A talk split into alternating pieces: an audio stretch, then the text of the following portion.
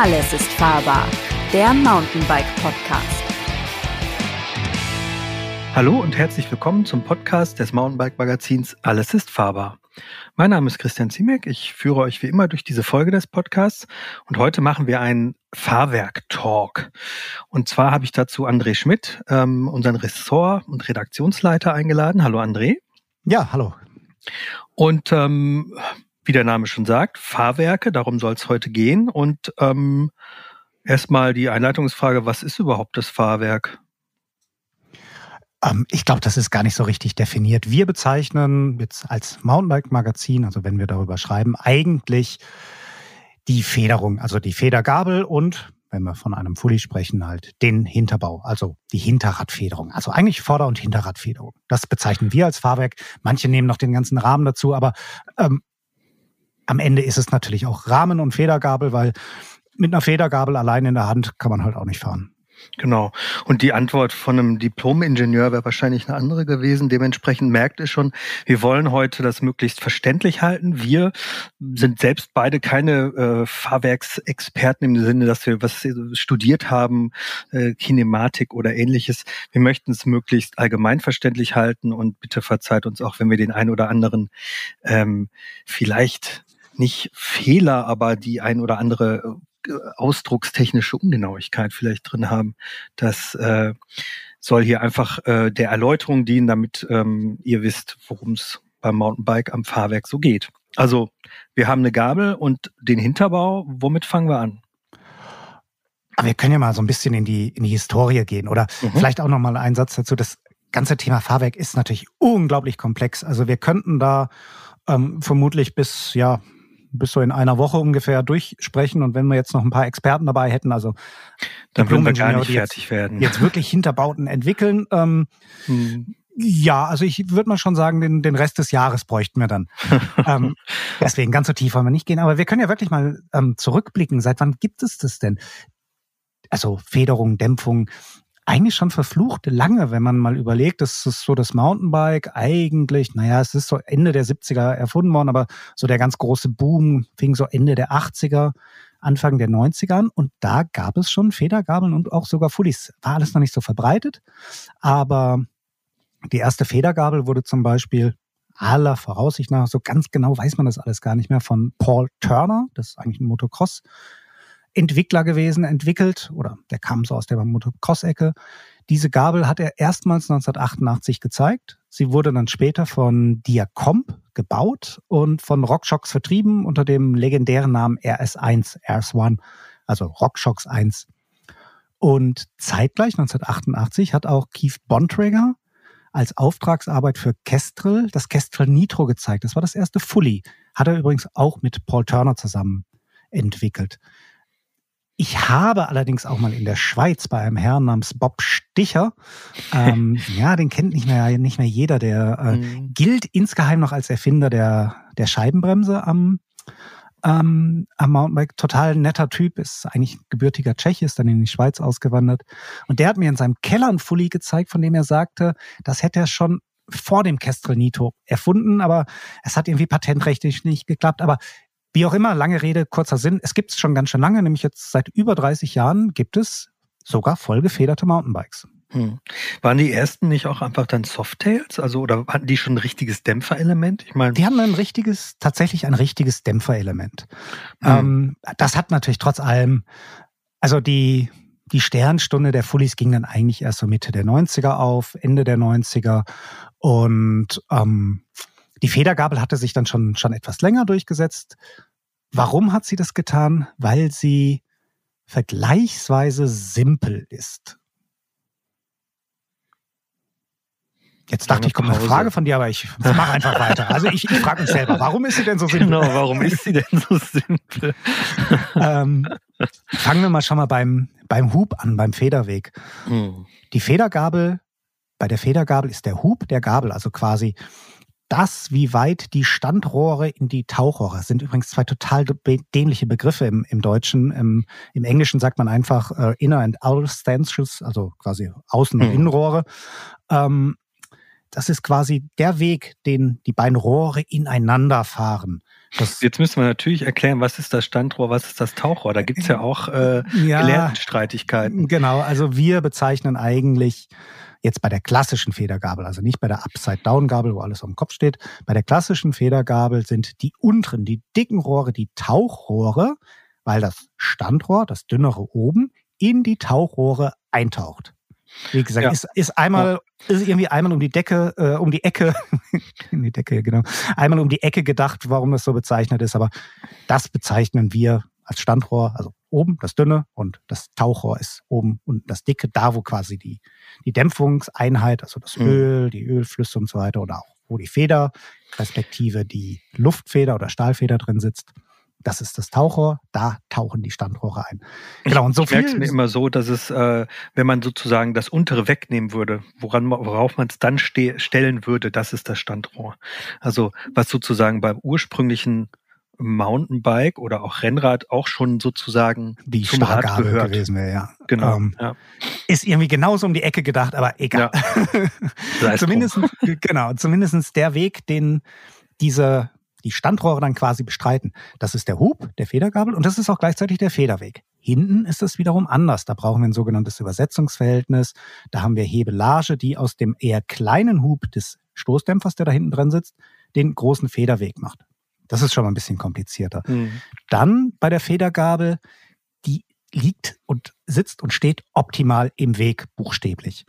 Weil ich will natürlich immer, dass mein Federelement dem Schlag quasi in die Schlagrichtung folgt. Also der Schlag kommt in der Regel ja von unten nach schräg oben, nach schräg hinten oben und die Federgabel federt genau nach schräg hinten oben weg. Das ist mhm. halt ideal.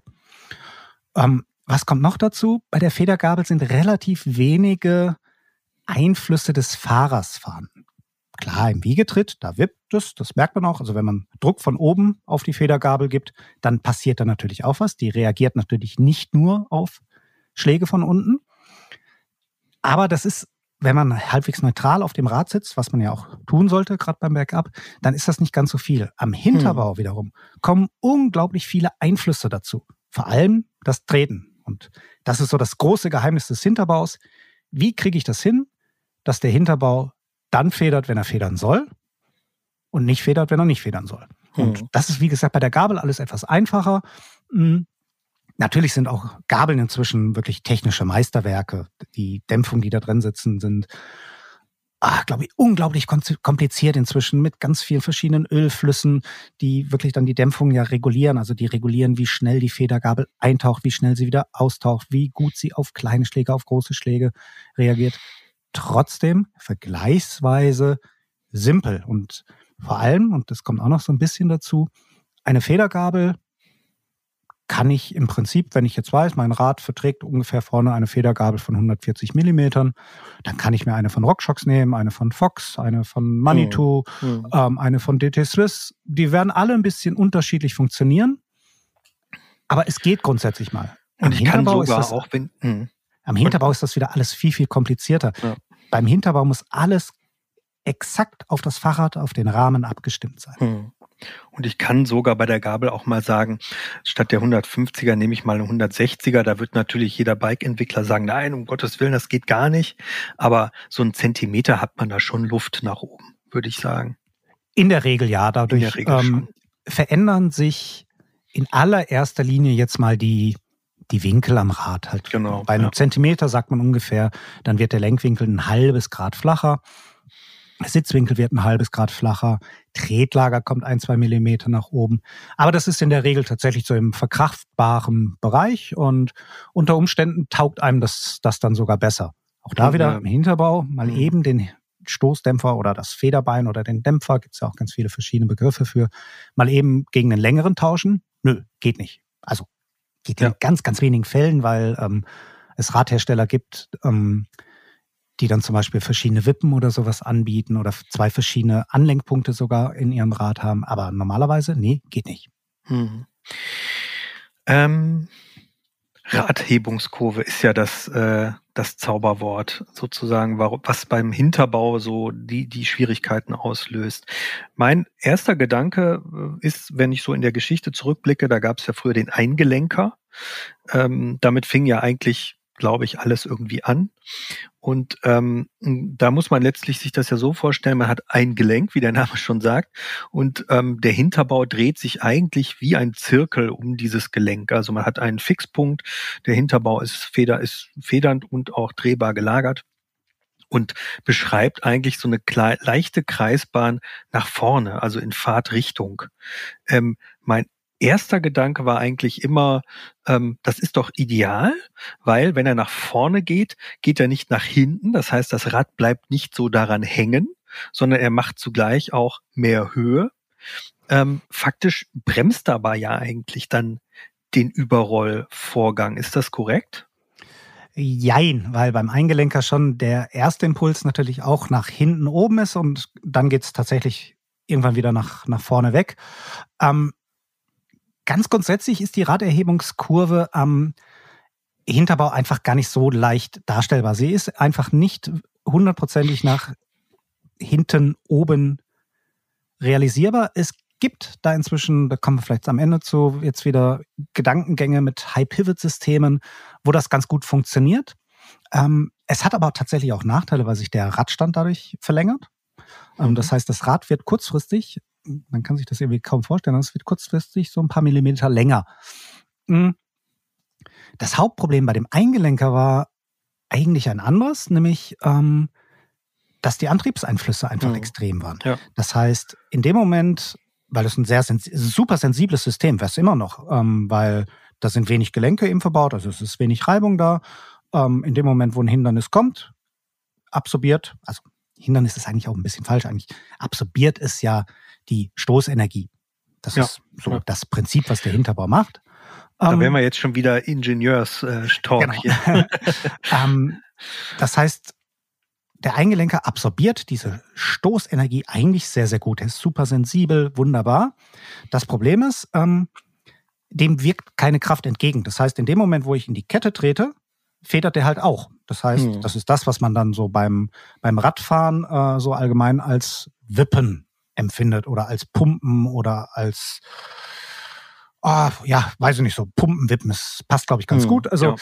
was einfach dann beim, äh, beim Treten, selbst wenn man sehr ruhig tritt, ähm, hat man so beim Eingelenker dann doch das Gefühl, man sitzt so ein bisschen auf so einem, so einem Pogo-Stick. Das wippelt halt die ganze Zeit rauf und runter. Und deswegen hat man dann relativ zeitig schon Systeme erfunden, ähm, die dem eben entgegenwirken. Und deswegen hat sich der Eingelenker so im Downhill-Bereich hat es sich noch relativ lange halten können, aber so im, im normalen Touren, All-Mountain, Trail-Bereich ist ja dann, ja, es gibt immer noch, immer wieder mal, mal Räder, die als Eingelenker konzipiert werden, aber eigentlich ist es natürlich in, in der Nische verschwunden. Am schlimmsten war das ja tatsächlich bei der sogenannten Antriebsschwinge. Das gab es auch eine Zeit lang. Das war ganz am Anfang der Mountainbike-Entwicklung. Ich glaube, dass Betty Betty Jo von Gary Fisher war eine Antriebsschwinge und von German Answer gab es auch eins.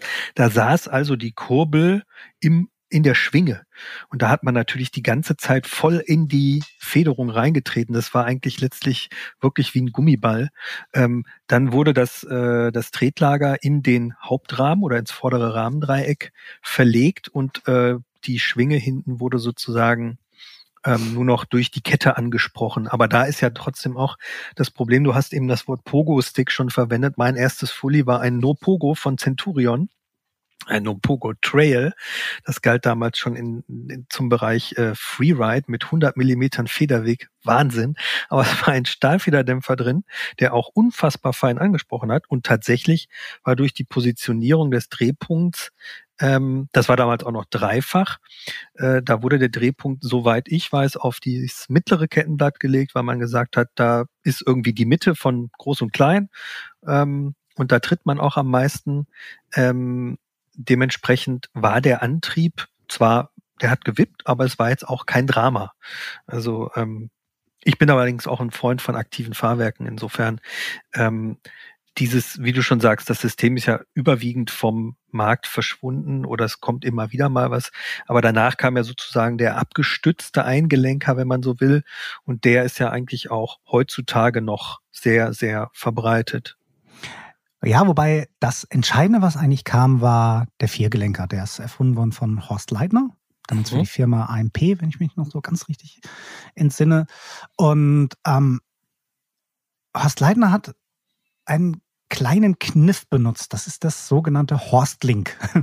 Ein wunderbarer Name auch. Das ist dieses kleine Gelenk, was man beim Viergelenker, also ein Viergelenker, um es erstmal nochmal ganz genau zu erklären, besteht aus vier Gelenken. In der Regel ein Hauptgelenk, so in der Nähe des Tretlagers, ähm, zwei weitere Gelenke, die den Stoßdämpfer oder den, den Dämpfer ansteuern, meistens in Form einer Wippe, manchmal auch in Form eines kleineren Umlenkhebels. Und, das ist das große Geheimnis, ein kleines Gelenk in der Kettenstrebe. Und das bewirkt, jetzt mal ganz grob erklärt, dass sich die Kettenstrebe beim Pedalieren quasi oder dass sich dieses Gelenk beim Pedalieren aufstellt um ganz, ganz wenige Grad. Und das wirkt dann dem Kettenzug entgegen. Das heißt, der Viergelenker war eigentlich so das erste System, ähm, was es eben durch diesen Kniff geschafft hat, relativ antriebsneutral zu sein. Das heißt, dass das System einfach bei, oder dass dieser Hinterbau beim Pedalieren einfach anders funktioniert, als wenn man nicht pedaliert. Wenn man pedaliert, stellt sich dieses Gelenk, wie gesagt, dem, der Kraft entgegen und lenkt dadurch minimal den Hinterbau auf.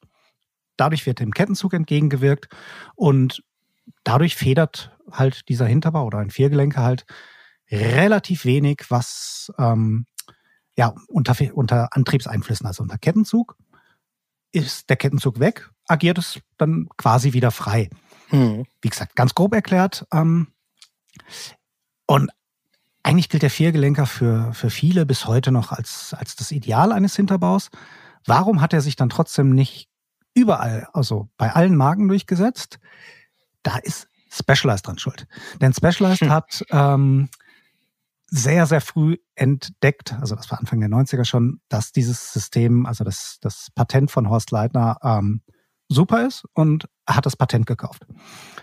Und hatte dann in den USA auch tatsächlich 20 Jahre lang die Rechte an diesem Patent.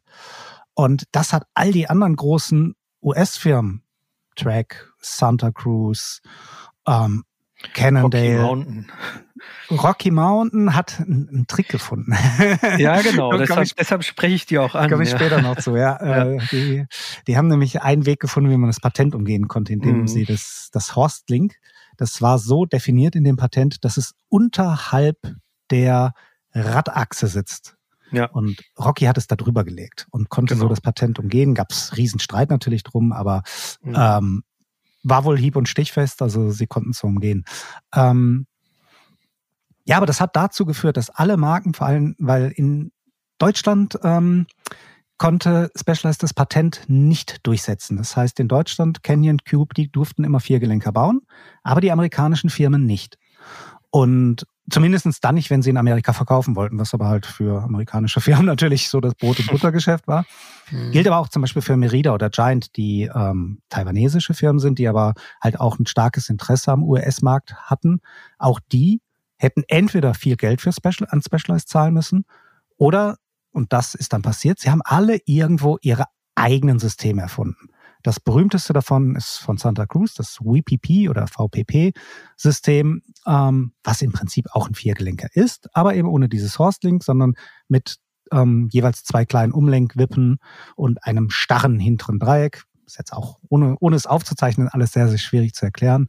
Giant hat ein sehr ähnliches System erfunden. Das Maestro-System ist im Prinzip auch eine VPP-Abwandlung. Hm. Ähm, Cannondale und Trek haben wiederum wirklich auf abgestützte Eingelenker oder Mehrgelenker gesetzt. Auch das sind eigentlich Viergelenker, ähm, bei denen aber das vierte Gelenk, Horstlink, eben nicht in der Kettenstrebe sitzt, sondern in der Sitzstrebe, was nicht ganz so ideal ist, aber auch ganz gut funktioniert. Oder bei Track, die haben das vierte Gelenk einfach direkt in die Radachse gesetzt und es ABP mhm. genannt, wenn ich es jetzt noch richtig im Kopf habe. Ähm, ja, deswegen gibt es so unglaublich viele verschiedene ähm, Hinterbausysteme auf dem Markt und die Kernfrage ist natürlich jetzt, welches ist das Beste? Genau. Ähm. Ja, dann sag doch mal, was ist denn das Beste? Also ich kenne irgendwie, ich bin alles schon mal gefahren, aber nicht so genau im allerdirektesten Vergleich. Und ähm, ist ja auch mal die Frage, ähm, das Beste ist vielleicht nicht das Leichteste. Und wenn das, also was, was ist denn so in Summe unterm Strich das Beste? Kann man nicht sagen. Kann man nicht sagen, Nein, genau. Wäre, äh, wäre Quatsch jetzt zu sagen, der Viergelenker ist, äh, ist das Beste und alles andere äh, wäre Schrott. Nein, natürlich mhm. nicht. Also alle Räder, die es mit äh, VPP-Systemen gibt oder mit dem DWE-Link, den Dave Weigel mal erfunden hat, auch eine Abart des VPP-Systems, die funktionieren auch alle wunderbar. Also ähm, die Entwickler haben da schon viele Möglichkeiten gefunden, Hinterbauten so zu konstruieren, dass sie heute wirklich auf einem ganz, ganz hohen Niveau funktionieren. Es bleibt dabei, ich glaube, der Viergelenker hat diesen Weg geebnet, weil der Viergelenker oder Horst Leitner zum ersten Mal so ähm, den Weg gezeigt haben, wie baue ich einen Hinterbau, der ein Kompromiss ist. Weil anders geht es nicht. Ich kann einen Hinterbau so konstruieren, Stichwort Eingelenker, dass der super sensibel ist, dass der wunderbar federt ähm, und dämpft und so weiter und so fort aber dann wird er extreme Antriebseinflüsse haben. Ich kann einen Hinterbau so konstruieren, dass er super antriebsneutral ist, also dass der wirklich steht wie eine Eins. Dann ist er aber unsensibel. Also ich muss immer gucken, wie finde ich gerade auch für den jeweiligen Einsatzzweck den optimalen Kompromiss. Auch da, du hast es gerade mal, mal angesprochen, Gewicht, Steifigkeit. Beim Cross-Country-Fully zum Beispiel, ähm, da wäre mir vielleicht das Thema Sensibilität nicht ganz so wichtig. Hm. Und das ist dann auch tatsächlich so. Da wird versucht, was ist das steifste und das leichteste System vor allem. Das sind auch da die Basis meistens viergelenkige Systeme, aber zum Beispiel mit dem Dämpfer, der dann unterhalb des Oberrohrs liegt. Das ist nicht ganz so die ideale Position für einen Dämpfer, weil eigentlich möchte ich den tief unten im Rad haben. Stichwort Schwerpunkt. Aber es ist die steifste und leichteste Variante, einen Hinterbau zu konstruieren. Und deswegen sieht man so dieses charakteristische, Ah, man kennt das so ein bisschen vom, so das mit das berühmteste Rad damit, was, was damit so angefangen hat, war, war das Rocky Mountain Element. Ähm, das hat sich einfach auch so eingeprägt. Das ist so die Silhouette eines, eines Cross-Country-Fullies bis heute, also auch schon fast 30 Jahre lang. Hm. Das war ja ganz früher noch äh, mit, mit Gleitlagern wurde das, mit Keramikgleitlagern gebaut, um das Losbrechmoment des Hinterbaus tatsächlich zu erhöhen, damit es weniger wippt. Ähm, gleichzeitig sind die leicht zu, zu warten, man klopft die raus und macht neue rein. Ähm, deshalb meine Frage, ähm, ist es allein der Kettenzug bei einem Viergelenker oder der Anlenkpunkt des Kettenzuges, der den Hinterbau sozusagen zusammenzieht oder auch freigibt, der sozusagen die geringeren Antriebseinflüsse macht? Oder ist es die Summe der Lagerpunkte, die in Summe mehr Reibung machen? Wodurch genau äh, kommt das? Ja, es sind schon, es gibt natürlich verschiedene, also am Ende ist es immer die Summe aus allem. Ähm, die Reibung versucht man schon heutzutage so gering wie möglich zu halten. Genau, ja. Hm. Ähm, man will einen Hinterbau so konstruieren, dass er eben über die Konstruktion funktioniert und nicht über Nebeneffekte wie, okay, jetzt baue ich einfach schlechte Lager rein, dann, äh, dann reibt's mehr und dann, äh, dann wippt's weniger. Hm. Die zweite Komponente, die natürlich dazukommt, ähm, ist dann immer der Dämpfer selber. Hm. Und den kann ich in Anführungszeichen natürlich auch programmieren. Also je mehr Dämpfung ich in diesen Dämpfer reinbaue, also je mehr Shims da drin sind, das sind so kleine Plättchen, durch die das Öl quasi durchfließen muss. Und je enger diese, diese Shims zueinander liegen, je enger die, die Öffnungen sind, desto schwerer hat es der Dämpfer zu federn. Also desto schwerer oder desto mehr Kraft braucht er. Hm. Das wird dann immer aufeinander abgestimmt. Das heißt, der Stoßdämpfer ist immer auf die Kinematik des Rades, des Rades abgestimmt. Das fängt dann zum Beispiel auch schon beim, beim sogenannten Übersetzungsverhältnis an. Das hatte ich ganz am Anfang mal abgesprochen. Wenn man sich so seinen, seinen Federbein, also seinen Dämpfer anguckt, dann hat er ja ein relativ kleines Standrohr vielleicht 50 Millimeter, 55, 60, 65, beim Cross Country vielleicht sogar noch weniger, 45 oder so. Ähm, und jetzt fragt man sich ja immer, ja, aber mein Rad hat doch 140 Millimeter Federweg. Wie kommt denn das zustande? Das kommt eben durch diese Hebelage zustande und man spricht vom sogenannten Übersetzungsverhältnis. Das liegt meistens so ganz grob in einem Bereich von 2, von 1 zu 2,5, 1 zu 3, so irgendwo in dem Bereich. Das heißt, wenn ich einen Dämpfer habe, der jetzt 50 Millimeter Hub hat und mein Hinterbau hat, also meine Kinematik die meines Rades, die hat ein Übersetzungsverhältnis von 3 zu 1, dann kommen da leichte Rechnung, 150, 150 Millimeter, Millimeter raus, ja. Federweg bei raus. Das sind halt alles Dinge, die man wissen muss, um zu verstehen, dass ich eben nicht einfach mal den Dämpfer tauschen kann und mir da einfach einen reinbaue, der mehr oder weniger Hub hat. Weil dann verändere ich ganz dramatisch. Also wenn ich jetzt einen Dämpfer nehmen würde mit derselben Einbaulänge, aber mit fünf Millimeter mehr Hub, dann habe ich auf einmal 15 Zentimeter mehr Federweg hinten. Ähm, 15 Millimeter, Entschuldigung. und das kann zum Beispiel dann bedeuten, dass das Hinterrad beim Einfedern ähm, ans Sitzrohr schlägt. Anschlägt, genau. Genau. Und man oder kann auch nicht einfach einen anderen Dämpfer einbauen, weil der natürlich ein anderes Shimming oder anders abgestimmt ist. Äh, das ist dann jetzt nicht so, dass dadurch der Rahmen kaputt geht unter Umständen, aber es kann halt sein, dass er sich halt ähm, einfach schlecht fährt, weil er viel zu träge oder schnell agiert. Ne? Genau, und da ähm, ja, vielleicht kann man da noch, noch mal ein, zwei Begriffe einfach mal reinschmeißen, die, die sich so ein bisschen oder um die sich gerade viel dreht. Das ist zum Beispiel der und da kommen wir wieder auf dieses Thema Kettenzug oder Antriebsneutralität. So der hippe Begriff gerade oder schon seit einigen Jahren ist Anti-Squat. Hm. So, was heißt das? Ähm, das kommt erstmal von dem Wort Squatting. Ich hoffe, ich spreche es richtig aus, weil ich habe das Wort ich glaube, vorher, ja. ja. vorher glaube ich auch noch nie ge gehört. Und das ist Englisch eigentlich so für in die in die Hocke gehen. Ah, wer äh, wer im Fitnessstudio ist, der kennt das. Stimmt, Squats. ja. Squats. Also das ist so diese Kniebeuge eigentlich. So was ähnliches wie Crunches, nur am Knie. Genau, also Kniebeuge.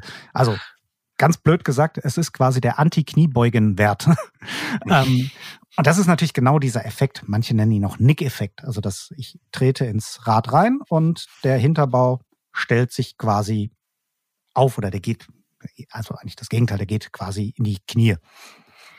Und deswegen hat man ähm, benutzt man als Ingenieur einen sogenannten Anti-Squat-Wert. Das ist dann quasi der errechnete Wert, wie ich jetzt meinen Hinterbau konstruiert habe, dass der eben das nicht tut. Und da mhm. spricht man dann von 100% Anti-Squat, wenn er hundertprozentig ähm, gegen dieses in die Knie gehen agiert. Also dass der Kettenzug quasi so stark auf die Hinter, auf das, auf die, auf die Hinterradfederung einwirkt, dass da wirklich kein Millimeter Unterkettenzug der ähm, Hinterbau reagiert. Klingt jetzt in der Theorie super, hat aber auch wieder Nachteile. Ja. Weil ant, hoher Anti-Squat-Wert bedeutet zum Beispiel Pedalrückschlag. Das heißt, es kann passieren, dass ich, ähm, wenn ich über ein Hindernis pedaliere, ähm, dass der Hinterbau ja eigentlich einfedern möchte weil da kommt ja ein Hindernis. Also ich will ja auch, wenn ich zum Beispiel Trails hochfahre, ich will ja auch, dass der Hinterbau agiert. Ich will den ja gar nicht hundertprozentig tot haben, weil dann könnte ich mir ja ein Hardtail kaufen. Ähm, sondern der soll ja auch diese Schläge, die es berghoch gibt, die soll der ja auch schlucken. Und dann hätte ich den Effekt, dass der ähm, Stoß kommt, gleichzeitig mein Kettenzug den Hinterbau aber auch auseinander zieht quasi. Der Stoß den aber ja eigentlich ineinander ziehen würde. Und das gibt dann diesen sogenannten Pedalrückschlageffekt, also dass ich in das Pedal reintritt und aber so einen Schlag von unten gegen das Pedal kriegt. Fährt sich sehr, sehr unangenehm. Ähm, hatten früher vor allem die ersten VPP-Systeme sehr stark ausgeprägt, weil die sehr stark auf Antriebsneutralität damals, also auf sehr hohen Anti-Squat-Wert, in Anführungszeichen wieder programmiert waren. Ähm, und deswegen versucht man auch da immer einen Kompromiss zu finden, der eben nicht so bei 100% Anti-Squat liegt, sondern ein bisschen darunter, um eben halt auch berghoch ein, um, ja, eine Hinterradfederung zu kreieren, die auf der einen Seite nicht wirklich wippt, die aber auch immer noch aktiv genug ist, um Schläge wirklich zu absorbieren. Aber ist das nicht auch dann beim, beim Trails runterfahren ein Problem? Oder geht dann das, also das hat mal ein ehemaliger äh Redakteur von uns auch gesagt, dass ein bestimmtes Bike ähm, beim richtig Trails hart fahren auch sich verhärtet dadurch, dass die Kette, der Kettenzug äh, sich erhöht.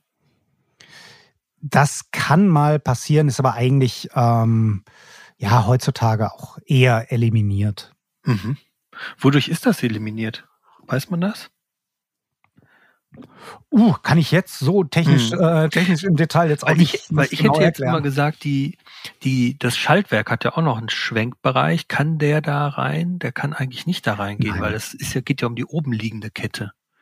Nein, das nicht. Was natürlich zum Verhärten eines Hinterbaus führen kann, das ist der ähm, Rise-Effekt.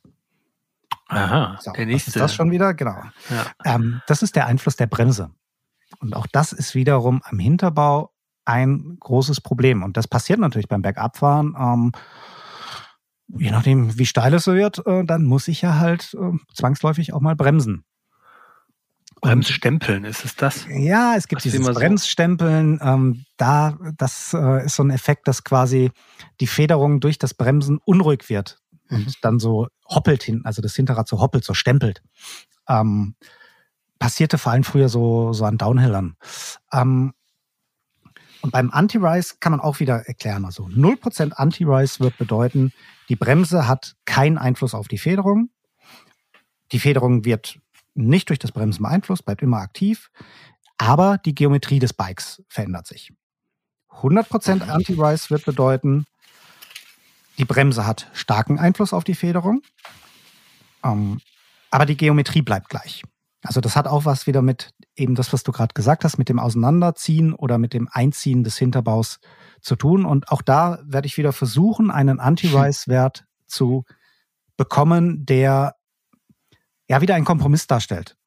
Weil dieses Geometrie verändern will ich halt ja auch eigentlich nicht unbedingt haben. Das heißt, wir haben drei Komponenten, ne? Anti-Squat, Rise und äh, das Einfedern, das gewünschte Einfedern des Hinterbaus, die wir gegeneinander balancieren müssen, wenn wir das perfekte Fahrwerk machen wollen.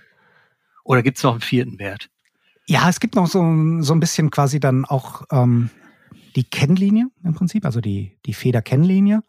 Ähm, das sind so eigentlich, ja, ich würde mal sagen, das sind so, so die wichtigsten Werte. Also Anti-Rise, wie stark oder Rise-Effekt, also wie stark wirkt die Bremse auf die Federung, Anti-Squat, wie stark ähm, wirkt mein Treten auf die Federung und das alles dann gegen ja quasi die Federung selber. Also wie schön spricht die an, wie sensibel ist die und wie verhält die sich dann auch im weiteren Federweg. Das ist so das, was wir so als Kennlinie bezeichnen, als Kennlinie eines Hinterbaus.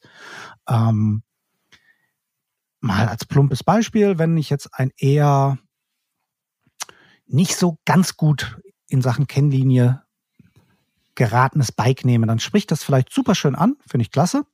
Ähm, aber im mittleren Federweg sagt das auf einmal so weg. Das heißt, wenn so mittlere Stöße kommen, ähm, verbraucht's zu viel Federweg. Das gibt dann zwar so ein schönes, plüschiges Gefühl, das finden einige auch gut, ähm, aber gerade für eine eher moderne, aktive Fahrweise ist es eher kontraproduktiv, weil ich mich nicht wirklich aus Kurven abdrücken kann.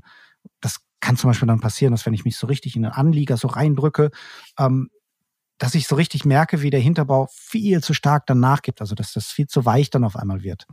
Hm. Und den versucht man wieder entgegenzuwirken, indem man eine, ja, auch diese Kennlinie kreiert. Die Kennlinie ist auch immer ähm, ein Produkt, zum einen aus der, ähm, ja, aus der Hebelage, also aus dem Übersetzungsverhältnis des Hinterbaus, aber eben auch aus dem Dämpfer selber. Weil der Dämpfer und vor allem jetzt ein Luftdämpfer, beim Stahldämpfer, kommen wir vielleicht gleich auch nochmal dazu, ist es ein bisschen anders. Der Luftdämpfer hat an und für sich keine lineare Kennlinie. Das heißt, der Luftdämpfer, ähm, oder was ist überhaupt eine lineare Kennlinie? Eine lineare Kennlinie würde bedeuten, dass mein Hinterbau je nach Krafteintrag immer exakt denselben Federweg eingibt also ausgibt. So. Also bei x Newton kommen x Millimeter Federweg her heraus und bei x mal 10 Newton kommen auch x mal 10 Millimeter Federweg heraus. Ist über die ganze Federwegs, über den ganzen Federwegsbereich immer konstant. Absolut linear, genau. Absolut linear, nicht. Genau.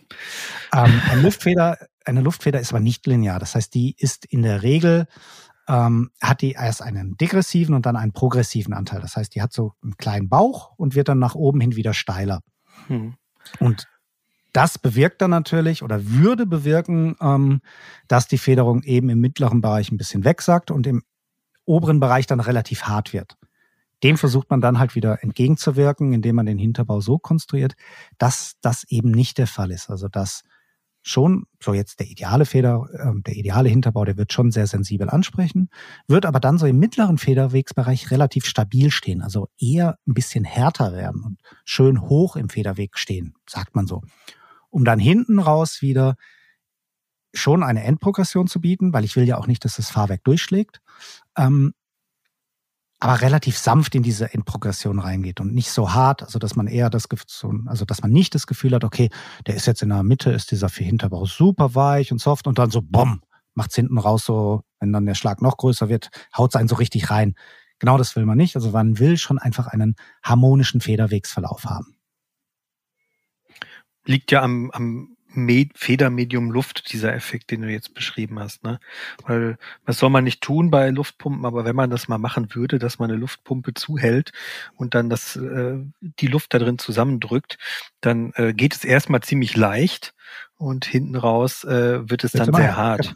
Genau. Und ähm, warum es bei dem Luftdämpfer ursprünglich mal so war, dass es am Anfang das Losbrechmoment, also dass der Dämpfer überhaupt was tut, relativ hoch noch war oder höher als bei Stahlfeder ja. lag ja oder ich glaube lag, kann man schon sagen. Ja, Messbar ist auch immer, immer noch, dass es, dass es, genau. dass es äh, immer noch so ist, aber es liegt ja an der äh, höheren Reibung der Dämpfungen, ach Quatsch, der Dichtungen, weil die ja ähm, eine höhere ähm, die müssen ja enger sitzen, weil sie ein Luftmedium begrenzen müssen, also damit die Luft nicht abhaut aus dem Dämpfer. Das ist bei Stahlfederdämpfern ein bisschen einfacher. Da ist äh, niedrigere Drücke herrschen da einfach drin. Dementsprechend auch niedrigere Reibungen an den äh, Dichtungen. Ja, es gibt aber natürlich auch Leute, die mögen lineare äh, Hinterbauten. Ich gehöre dazu zum Beispiel.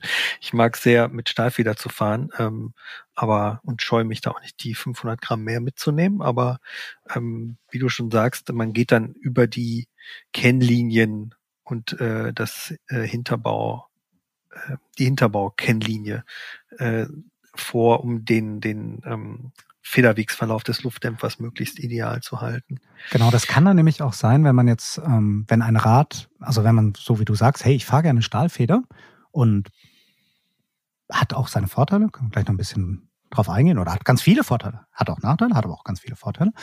Ähm, ich kann aber trotzdem nicht, wenn mein Rad auf einen Luftfederdämpfer abgestimmt ist, kann ich nicht einfach einen Stahlfederdämpfer da reinpacken, weil dann wird es auf gut Deutsch quasi zu linear. Also dann wird das Ganze von der Kennlinie unter Umständen zu steil, weil eben der ganze Hinterbau ja auf einen Luftfederdämpfer abgestimmt ist. Es gibt Hersteller, die ähm, sagen, okay, wir haben unseren Hinterbau so abgestimmt, dass er ein Kompromiss zwischen einem modernen, ähm, abfahrtslastigen Luftdämpfer und einem Stahlfederdämpfer darstellt. Du kannst es mit beiden fahren. Ähm, es gibt sogar auch ein, zwei Rahmen, ich, mir fallen jetzt gerade tatsächlich leider nicht die Namen ein. Ich glaube, Ghost hat es mal gemacht, ähm, wo du das Ganze umstellen kannst. Also wo es zwei, ähm, zwei Aufhängepunkte für den, für den Dämpfer gibt. Einen für den mhm. Luftdämpfer, einen für den Stahldämpfer. Und dementsprechend die Kennlinie sich ein bisschen ändert. Bei dem einen ähm, Anlenkpunkt ist sie optimal oder optimiert für Luft und bei dem anderen optimiert für Stahl. Daran sieht man aber auch schon, so ganz einfach mal hin und her tauschen geht nicht. Hm. Warum überhaupt Stahlfederdämpfer? Es ähm, ist natürlich ganz klar das, das klassische Medium. ähm, eine Stahlfeder, wie gesagt, ist immer linear, sie federt immer exakt so ein, eigentlich wie man sie haben will. Ähm, sie spricht extrem gut an. Ähm, sie hat wunderbaren, eine wunderbare Kennlinie, also eigentlich alles gut. Ähm, aber es gibt halt auch Nachteile. Ja.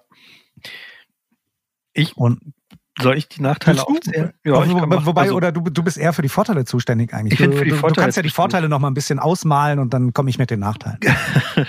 genau, also für mich als äh, Stahlfeder-Fan ähm, sind die Vorteile natürlich auch ganz klar. Temperatur ist noch ein Vorteil. Bitte? Temperatur ist noch ein Vorteil. Temperatur, ja, ja. Stahlfederdämpfer werden nicht so heiß wie Luftfederdämpfer. Die werden nicht so heiß, genau, weil die Dichtungen nicht so eng sitzen. Ähm, die haben trotzdem einen Ausgleichsbehälter dran, damit es weiterhin schön linear bleibt und sich nicht ähm, der, das Ölvolumen negativ auf die Federung auswirkt. Ähm, für mich ist einfach die Performance das äh, schlagkräftigste Argument. Also ich habe wirklich einen Hinterbau, der wahnsinnig komfortabel und sehr feinfühlig anspricht. Im Idealfall. Es gibt auch Stahlfeder-Bikes, ähm, die nicht extrem äh, sensibel ansprechen. Das ist dann vielleicht auch gewünscht für die aggressivere Fahrweise. Wobei man da meistens da mit progressiven Federwicklungen arbeitet. Die hinten raus äh, wird dann die Feder, die unten noch so breitere Windung hat, die wird dann so ein bisschen enger, damit die Feder bei zunehmendem ähm, Federwegseinschlag, sag ich jetzt mal, oder bei zunehmender Federwegsnutzung, also zu Ende der Kennlinie, eine Progression bekommt und eben diesen Durchschlagsschutz bietet, dass es eben nicht so reinknallt, sondern hinten raus ähm, bei höheren Federwegs, äh, beim höheren Federwegsausnutzung ähm, eine gute Progression entsteht. Ähm, für mich ist auch das die Wartungsfreude äh, beziehungsweise die Wartungsanfälligkeit äh, des Stahlfederdämpfers ein riesiges Argument. Also ich habe ein feinfühliges Fahrwerk und es kann in meinen Augen, äh, also ich habe ich sage immer, ich bin fahre seit 25 Jahren Mountainbike. Ich habe in der Zeit fünf Luftdämpfer kaputt gekriegt, aber noch keinen einzigen Stahlfederdämpfer. Ähm, und ich fahre beides ungefähr gleich lang. Dementsprechend ist da für mich äh, die, die das Plädoyer klar für Stahlfeder. Na, ansonsten ähm, mittlerweile kann man auch die Federhärten verändern.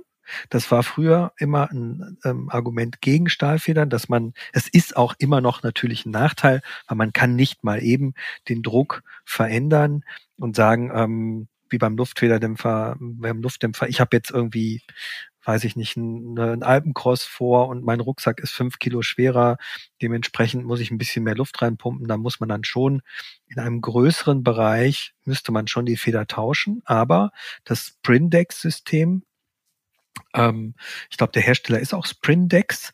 Das wird von Cosmic Sports vertrieben. Die Federn kosten nicht die Welt. Ich glaube, das liegt irgendwie so bei 100 Euro roundabout. Und ähm, da kann man tatsächlich die Stahlfeder in ihrer Härte in 5 LBS, 5 LBS sind Pfund, ich glaube. Also kann man auf jeden Fall feinfühlig einstellen.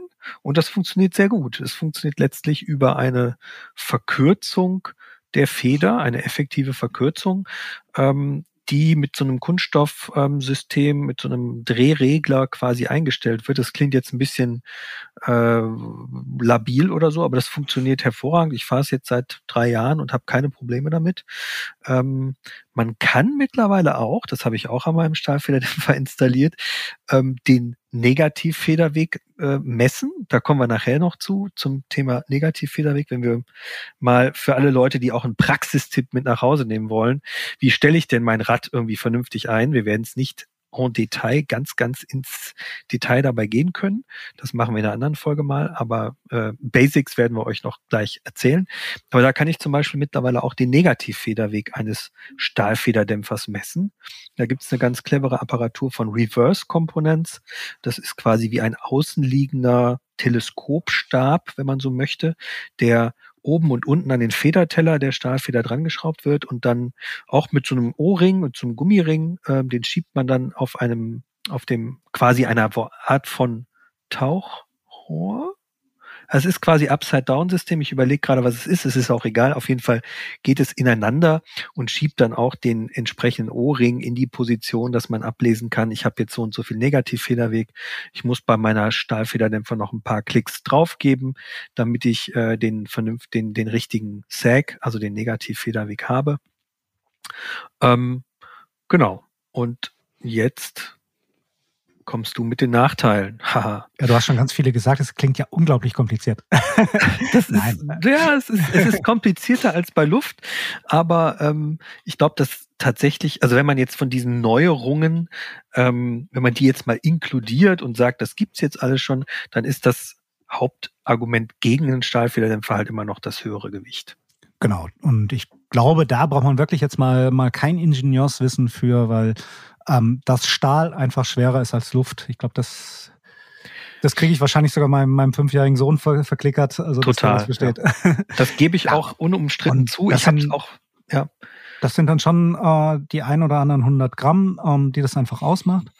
Und das ist für mich tatsächlich auch nach wie vor das Killer-Argument dagegen. Ich mag mein Rad gerne leicht und es wird ja immer schwieriger, das Rad leicht zu bekommen, weil ja. wir sind bei 29 Zoll, wir sind bei oversized Rahmen, Rohren und so weiter. Es wird alles schwerer aktuell. Es will, wird auch gewollt schwerer. Ich will, ganz ehrlich, ich habe früher, ich bin sehr viel leichte Reifen gefahren und all so ein Leichtbauzeugs. Das will ich auch alles gar nicht mehr in meinem Rad haben. Ich will diese geilen Reifen haben, die es inzwischen gibt und die aber halt leider in 29 Zoll jetzt im Bereich Trail und Mountain Enduro, die halt ein Kilo wiegen. Und ja. ähm, Ach, es wird immer schwieriger oder ich will auch, ich bin früher kleine Bremsscheiben gefahren. Würde ich auch nie mehr machen. Ich fahre 200, 180 oder ähm, am EMTB, selbst an einem leichten EMTB auch 200, 200 oder sogar 220, 200 und ich bin jetzt nicht viel fetter geworden als, als früher. Also ich wiege immer noch ein bisschen, bisschen über 70 Kilo. Ich könnte schon auch wahrscheinlich kleinere Scheiben fahren. Ich will es aber einfach nicht mehr. Also ich hm. habe mich einfach auch an diese an diese, so, was du ja auch gerade zum Thema, Thema Stahlfeder gesagt hast, ich habe mich an diese Performance gewöhnt und die will ich haben. Und mhm. beim Dämpfer denke ich mir, ähm, da gibt es inzwischen so gute Luftdämpfer. Also Fox X2 zum Beispiel ist ein genialer Luftdämpfer, gerade jetzt fürs Enduro. Ähm, da vermisse ich diese Stahlperformance nicht mehr so sehr oder ich vermisse sie eigentlich gar nicht. Und dann möchte ich wirklich nicht die 300 Gramm mehr mitschleppen. Und ja, die anderen Argumente hast du ja schon genannt. Also ein Luftfederdämpfer ist natürlich einfach perfekt abstimmbar ähm, für jeden. Also ich kann das Rad dann auch ähm, meinem Kumpel geben, der vielleicht 10 Kilo mehr wiegt, der pumpt ein bisschen Luft rein und es passt wieder. Oder wenn ich einen schweren Rucksack äh, auf, dem Ruck, auf dem Buckel habe oder wenn ich nach Weihnachten vielleicht doch 5 Kilo mehr wiege, dann kann ich das anpassen. Das ist beim Stahlfeder du hast gerade Beispiele genannt, inzwischen auch durchaus möglich, aber am Ende natürlich nicht so komfortabel wie bei Luft. Ähm, andere Probleme, die Stahlfeder früher hatten, man, da hatten oft die Hersteller hatten dann nur drei Federhärten im Programm. Das war dann ja. immer blöd, wenn man so zwischen genau dazwischen lag, dann war es, dann war es wirklich entweder hinten zu weich oder zu hart. Da gab es ja. dann Möglichkeiten. Da konnte man dann auch nochmal über die Dämpfung und also über die Druckstufendämpfung oder über die Federvorspannung dagegen wirken. Aber das war einfach nie optimal. Inzwischen bieten die Hersteller so viele Zwischenhärten an, dass da glaube ich auch wirklich jeder fündig wird. Ja, das Thema Negativfederweg messen ist irgendwie auch noch so ein Thema, aber für mich ist eigentlich so, so das A und O Argument für den Luftdämpfer, hey, die funktionieren inzwischen so gut, dass die im Downhill Weltcup gefahren werden und sie wiegen weniger. Also deswegen tun sie auch. Ich gebe das unumwunden zu. Für mich ist das einfach so ein No-Brainer.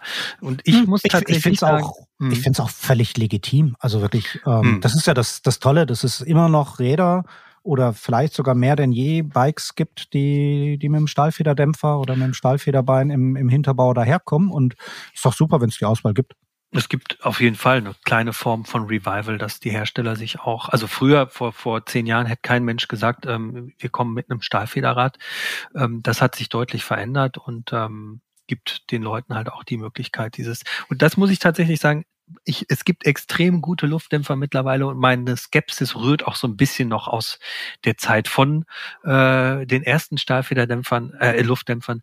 Aber es gibt tatsächlich, habe ich noch kein System gehabt, was mir so das Gefühl gibt, dass mein Hinterrad so am Boden klebt wie bei einem gut eingestellten Stahlfederdämpfer. Aber das ist äh, auch so ein bisschen Gefühlssache.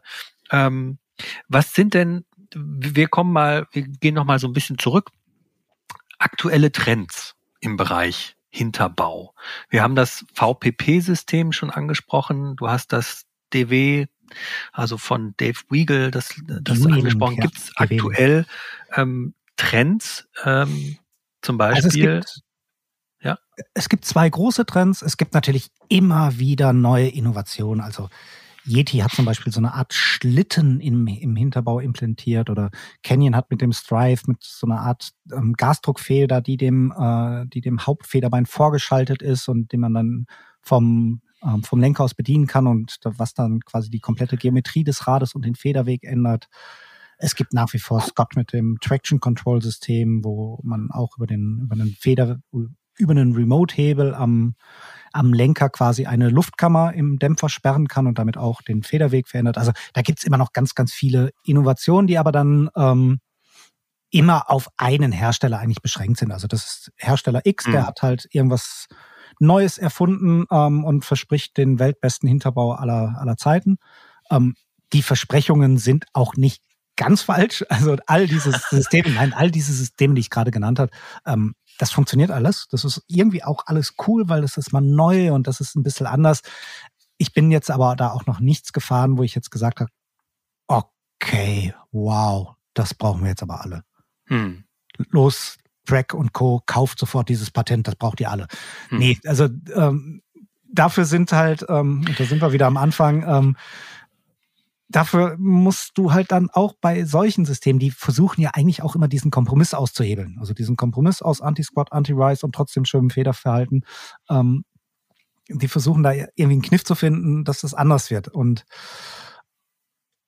wie gesagt, es funktioniert alles toll, aber es ist nichts da, dabei, wo ich jetzt sagen würde, okay, das stellt alles völlig auf den Kopf. Es gibt aber zwei Trends, die, ähm, die sich momentan bei ganz vielen Marken durchsetzen. Das sind einmal Flex Stays. So, was ist das schon wieder? Ähm, Plastik ist das. ja, gibt's inzwischen aber auch mit Alu. Ah, okay. Mhm, ganz noch nicht viele, aber es kriegen einige auch mit Alu hin. Was bedeutet das? Ähm, das ist vor allem im Cross-Country-Bereich verbreitet. Haben wir gerade schon gesagt. Cross-Country, leicht, steif. Ähm, und wir hatten auch das Thema Horstlink oder eben Link in der, in der Sitzstrebe, also abgestützte Eingelenker. Beim Flex Day lasse ich das einfach weg. Das heißt, ich lasse dieses hintere Gelenk weg und konstruiere stattdessen die Ketten und Sitzstreben so, dass die flexen können, dass die quasi diesen minimalen Weg, den dieses Horstlink-Lager, das sind immer nur so ein paar Grad, ähm, diesen minimalen Weg, den dieses Horstlink-Lager bestreitet, bestreitet jetzt die Strebe. Das lässt sich mit Gabon wunderbar machen, weil mit Gabon oder Gabon kann ich so konstruieren, dass ich das zum Beispiel im vorderen Bereich der Kettenstrebe will ich es steif, da mache ich es dick und viel mhm. Harz, kräftige Fasern. Im hinteren Bereich mache ich es dann einfach dünner, weicher. Ähm, ich baue das quasi so, dass es genau in die Richtung flexen kann, wie eben dann auch so ein Horsting-Lager flexen würde. Oder eben das Lager im, im abgestützten Eingelenker flexen würde. Um, ja, wie gesagt, bei Gabron geht es super leicht. Es gibt inzwischen auch ein, zwei Hersteller, die das auch mit Alu machen. Ähm, das heißt, die dann wirklich auch so dünne Alu-Streben da hinten reinbauen, dass sie minimal flexen können. Da läuten jetzt bei ganz, ganz vielen wahrscheinlich die Alarmglocken. Oh Gottes Willen, das bricht doch. Ähm, mhm. Ich kenne tatsächlich noch keinen gebrochenen Flex Day.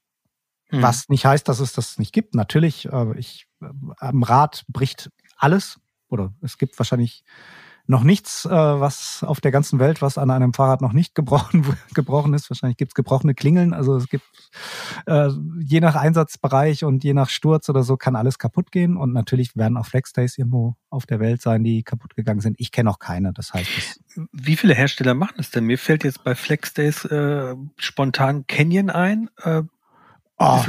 Das sind garantiert inzwischen 20, 30, 40 okay. Hersteller. Also es ist eigentlich ähm, also es ist schwieriger momentan im Cross-Country-Bereich, wenn da ein neues Rad auf den Markt kommt, also ein neues Cross-Country-Fully auf den Markt kommt oder ein Down-Country-Fully, wenn man jetzt mal diese 120 Millimeter Federweg noch dazu nimmt. Ähm, und da die Top-Modelle aus Carbon haben alle Flex-Days eigentlich heutzutage. Okay. Mhm. Das spart vor allem einfach Gewicht. Also ich spare mir hinten zwei Gelenke, ähm, weil sitzt ja auf jeder Seite eins. Ähm, ich spare mir dadurch vier Lager. Ähm, das sind ja, so, so Pi mal Handkante werden das 100, 150 Gramm sein. Und das ist im Cross-Country-Bereich natürlich einfach eine relevante Kennzahl. Wie fährt sich's denn?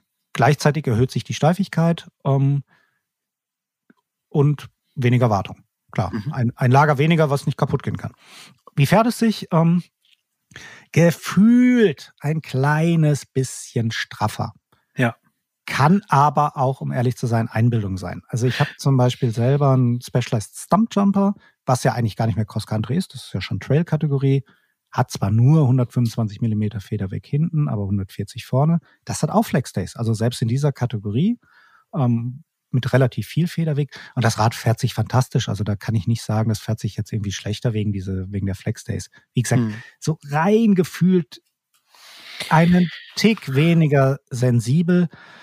Aber ob das jetzt, und da sind wir wieder beim Einsatzbereich, ob das jetzt bei einem Hinterbau von 100 Millimeter Federweg, den ich ja eh relativ sportlich straff haben will, ja. ob das da ausschlaggebend ist oder ob das nicht sogar am Ende eher positiv ist, sei jetzt mal dahingestellt. Definitiv aber ein ganz großer Trend. Hm. Also für mich war es, ich habe es mal auf einer Canon-Präsentation gefahren, ist allerdings schon ein bisschen länger her. Ich mochte es nicht so sehr. Für mich, ich konnte, kann mir aber auch super vorstellen, dass der Cross-Country-Fahrer damit sehr, sehr happy wird.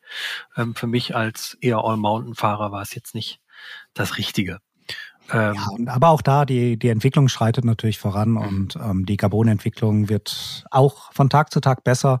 Ähm, ich glaube schon, dass das, also das ist definitiv ein Trend, der, glaube ich, sich im Cross-Country-Bereich 100, 100 bis 120 Millimeter, der da nicht mehr wegzudenken ist. Und der andere Trend? Der andere ist eigentlich genau das Gegenteil. Also er ist genau das Gegenteil von leicht, er ist das genaue Gegenteil von äh, simpel, er ist auch genau das Gegenteil von eher straff, sondern da sind wir jetzt beim Trend High Pivot. High Pivot, ja, auch wieder Englisch, heißt im Prinzip hoher Drehpunkt. Das heißt, der Hauptdrehpunkt, den ich am Rad habe, das ist so der im Bereich der, ähm, des Tretlagers so wie du ganz am Anfang ja schon gesagt hast, ähm, beim Eingelenker gab es nur diesen einen Punkt, wo sich dann mhm. alles quasi drum gedreht hat. Und es ist immer noch der Hauptdrehpunkt, auch wenn wir inzwischen von, von sogenannten virtuellen Drehpunkten sprechen. Das ist auch ein Effekt des, ähm, des Viergelenkers, dass der und auch des VPPs, dass dieser Hauptdrehpunkt, also quasi der Punkt, um den sich das Rad dreht, also Stichwort Raderhebungskurve, dass es den eigentlich gar nicht gibt, sondern dass der virtuell da irgendwo im Raum ist weil ich ja eben vier Gelenke habe, die sich ja alle drehen, aber sie drehen sich um einen Punkt. So, das ist also der Hauptdrehpunkt. Und beim High-Pivot-System setzt man diesen Drehpunkt bewusst sehr weit nach oben. Das hat den Effekt, dass, und das hatten wir am Anfang schon, die Raderhebungskurve dann tatsächlich auch nach oben hinten weggeht. Das heißt, rein vom Federverhalten, super sensibel, folgt dem Schlag perfekt, also ist perfekt in die Schlagrichtung eingesetzt. Ähm, welchen Nachteil hat das? In der Theorie erstmal natürlich unglaubliche Antriebseinflüsse, weil wenn der Drehpunkt weit weg von meiner Kette ist, habe ich extreme Antriebseinflüsse. Auch das hast du ganz am Anfang mal gesagt, mit dem Drehpunkt auf dem mittleren Kettenblatt. Das war früher tatsächlich so, als man noch drei Kettenblätter hatte, musste man diesen virtuellen Drehpunkt ähm, auf eine bestimmte Höhe legen. Und zwar hat man den immer auf die Höhe gelegt, wo quasi die Kette durchgeht. Hm. Jetzt ist das Problem natürlich bei einem Dreifachkettenblatt. Hm, was mache ich denn da jetzt? Mal ist die Kette da unten, auf dem kleinen, mal in der Mitte, mal auf dem großen. Man hat es dann entweder hat man diesen virtuellen Drehpunkt auf Höhe des mittleren Kettenblatts gelegt oder noch häufiger zwischen zwei. Das heißt, beim Cross-Country-Bereich hat man es dann zwischen das mittlere und das große gelegt weil man davon ausgegangen ist, so im Cross-Country werden meistens die beiden Kettenblätter gefahren. Mhm. Beim Enduro lag dann der ähm, virtuelle Drehpunkt eher so zwischen kleinem und mittlerem.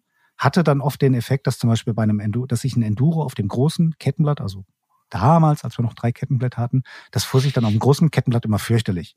Mhm. Konnte man auch sagen, okay, wurscht, wann fahre ich schon mit dem mache ich eh runter, mache einen Bashguard dran, dann, dann stört's mich nicht mehr. ähm, aber das war so ein bisschen so das, das Problem damals bei den Mehrfachkettenblätter, ist jetzt mit Einfachkettenblatt übrigens viel, viel einfacher geworden. Auch deswegen funktionieren die Hinterbauten heutzutage besser als früher, weil ich den Drehpunkt exakt dahin legen kann, wo die Kette durchläuft. So, jetzt beim High Pivot liegt der Drehpunkt aber auf einmal viel, viel höher als die Kette.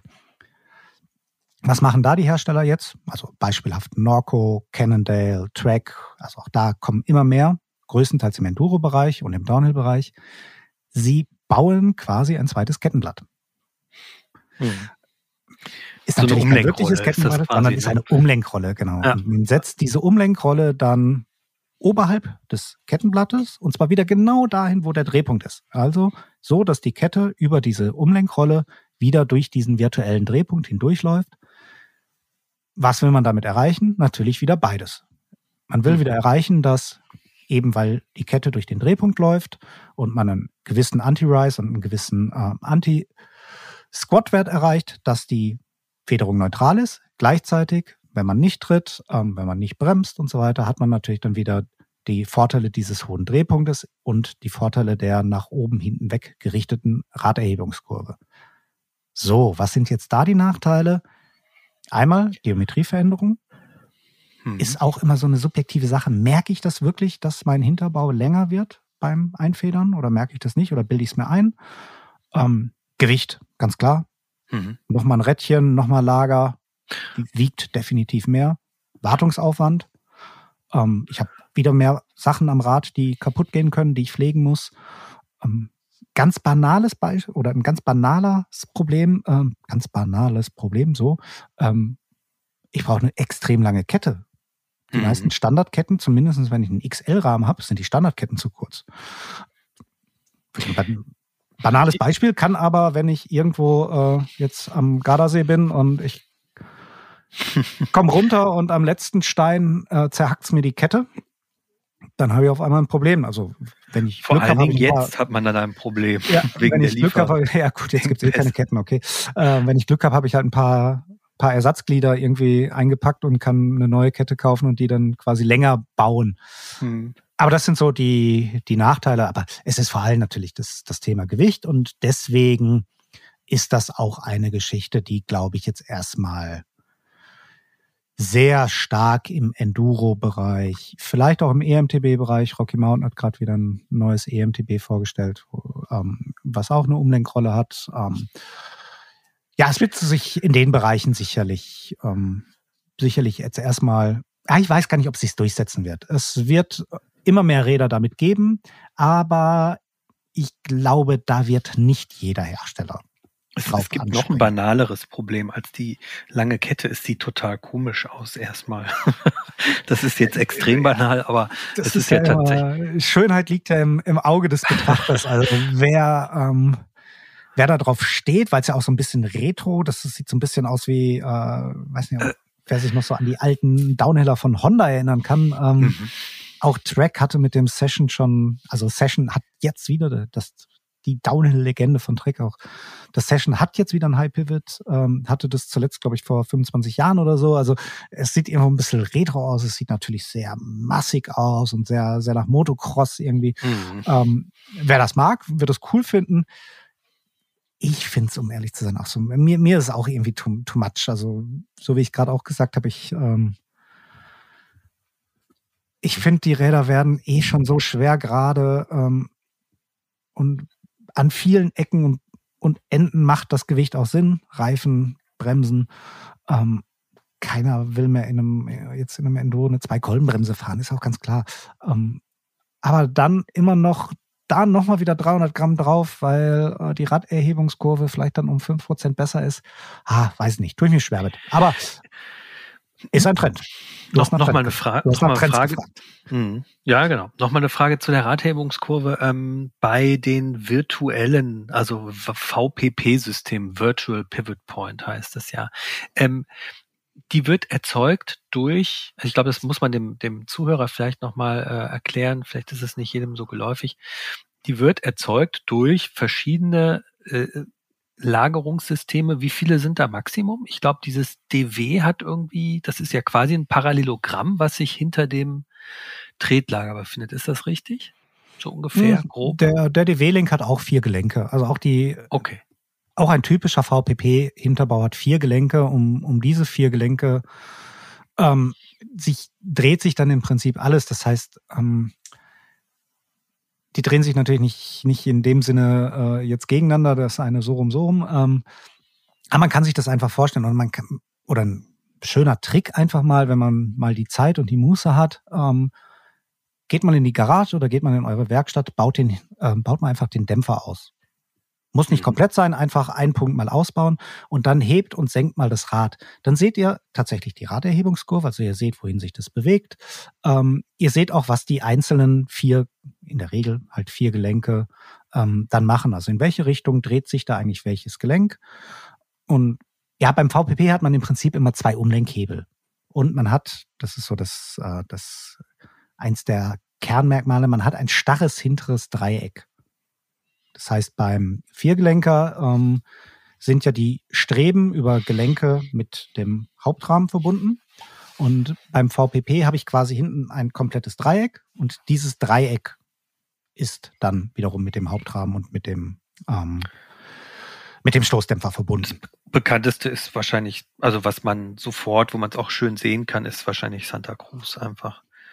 Und genau, Santa Cruz ist so ähm, nicht der Erfinder des VPP-Systems, aber so der Hauptabnehmer ähm, dieses Patents im Prinzip, genau. Ah, ja. Und auch einer der wenigen ähm, Hersteller, die ihren Hinterbau auch wirklich VPP nennen dürfen, Also da steht dann auch wirklich VPP mit so einem kleinen Copyright drüber, ähm, weil das auch ein Patent ist und weil ähm, ja, weil Santa Cruz eben dieses Patent nutzt und den Hinterbau dementsprechend auch so nennen darf. Der die Wheeling oder auch Maestro, das sind alles Abwandlungen.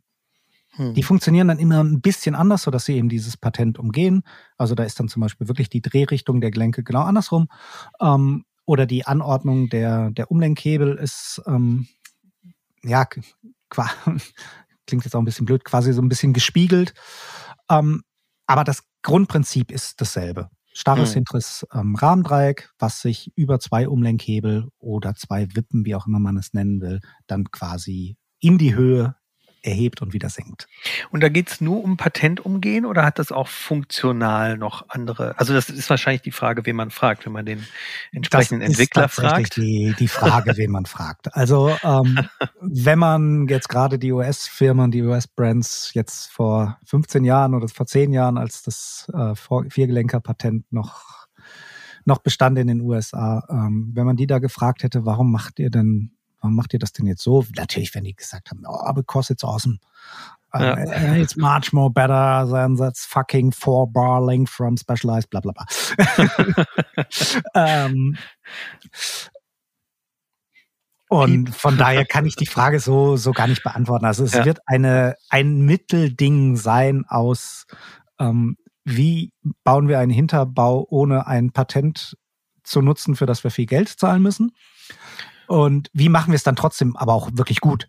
Und und diese ganzen VPP-Systeme, die mhm. vielleicht wirklich mal ursprünglich auf die Welt kamen, weil man eben den klassischen Viergelenker nicht nachbauen durfte, ähm, die haben sich ja auch trotzdem durchgesetzt. Das heißt, mhm. man hat da auch irgendwann gesehen, hey, das funktioniert ja auch wirklich gut. Also das mhm. ist ja eigentlich vom Prinzip so ähnlich wie ein Viergelenker, nur eben anders. Also, und dann hat man das natürlich weiterentwickelt und ähm, da sind wir wieder bei der Frage, was ist denn jetzt besser? Und man kann sie nicht beantworten. Und also ich für meinen Teil ähm, fange da auch gar nicht erst mit an. Also es gibt sicherlich, es gibt genug Fans dann jetzt auch von VPP-Systemen, die einfach sagen, na, VPP ist, das Beste und äh, ich fahre nur Räder wie Intense oder Santa Cruz oder Bikes, die ein VPP-System haben oder Giant eben und mir kommt kein Viergelenker ins Haus und andere sagen wiederum, na, der klassische Viergelenker, das ist das System, das ist das simpelste, das ist äh, das am besten erforschte, das ist das beständigste. Ich fahre nur Viergelenker. Hm. Würde ich nie machen. Also hm. ich bin, glaube ich, in meinem, in meinem Leben auch schon, schon alles Mögliche gefahren. Also vom, vom abgestützten Eingelenker über den Viergelenker, über aktuell fahre ich einen Sechsgelenker viel. Was ist denn überhaupt noch? Das müssen wir noch mal kurz sagen. Also welche Gelenke zählen dazu? Beim Viergelenker haben wir ein Lager als Hauptlager unten im Tretlagerbereich. Dann mhm. haben wir eins in der Kettenstrebe oder mhm. Sitzstrebe. Ja, wenn es in der Sitzstrebe wäre, würden wir es als abgestützten Eingelenker bezeichnen, was bescheuert ist, weil es auch ein Viergelenker ist, aber egal. Mhm. Und aber dann haben wir noch oben am Dämpfer letztlich zwei genau. Drehpunkte. Genau, genau. das sind ja. die, die man zählt. Ja. Okay, okay. Genau. Und natürlich, ähm, wie ich das alles anordne, da gibt es, äh, es gibt extrem verschachtelte Systeme, wo wirklich ähm, diese beiden Wippen nochmal ineinander greifen. Das hatte Focus zum Beispiel mal. Ich weiß gar nicht, ob sie, ob sie es noch weitermachen. Oder eben Specialized am, am Demo oder auch am, am Kinevo SL, wo quasi nochmal eine weitere Wippe dazukommt, wo es dann wirklich zum Sechsgelenker wird. Mhm. Ähm, ja, da gibt es unglaublich viele Varianten und ähm, das ist auf der einen Seite ähm, auch wieder das Schöne, weil es vielseitig ist. Wie gesagt, Federgabel, ja, sieht dann fast immer gleich aus. Ja, es gibt Upside-Down-Federgabeln, ja, es gibt Parallelogramm-Federgabeln, ähm, die aber natürlich auf dem Markt nicht so wirklich eine Bedeutung haben.